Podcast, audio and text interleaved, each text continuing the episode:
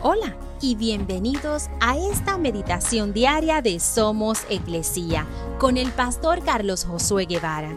Mi nombre es Magali Méndez y queremos darte las gracias por permitirnos traer esta palabra de bendición a tu vida el día de hoy.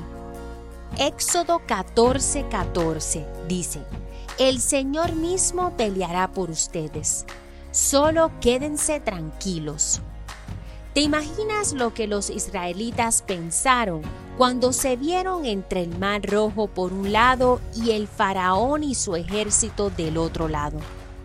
Sin duda alguna, se vieron sin salida, se sintieron atrapados, pues estaban en una situación sin salida, donde lo único que podían hacer era ver hacia el cielo y clamar a Dios.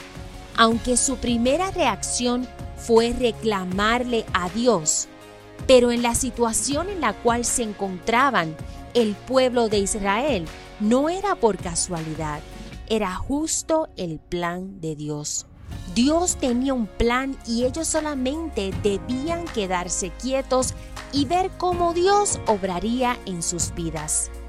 Asimismo, hoy Dios continúa orquestando nuestras vidas y nos permite estar en situaciones en las cuales lo único que podemos hacer es ver hacia el cielo, orar y clamar a Dios, quedarnos quietos y ver entonces cómo Él pelea nuestras batallas y nos libera de la situación en la que estamos, pues todo es parte de su voluntad y Él tiene un plan específico en nuestras vidas.